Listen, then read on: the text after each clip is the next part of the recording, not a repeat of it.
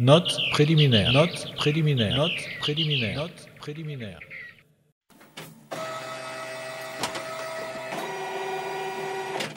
Table des notes préliminaires. Le plus grand bienfait de l'existence. Le but de notre existence. L'islam est une religion universelle.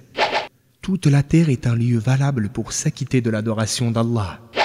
En islam, il n'y a pas d'intermédiaire entre l'homme et son Seigneur. L'islam est la religion de la vie. L'apprentissage des préceptes de l'islam. Les jugements de la loi.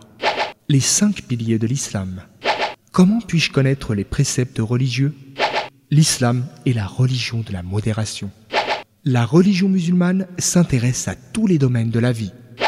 Il faut prendre en considération la vérité de l'islam, non la réalité des musulmans. Les cinq nécessités.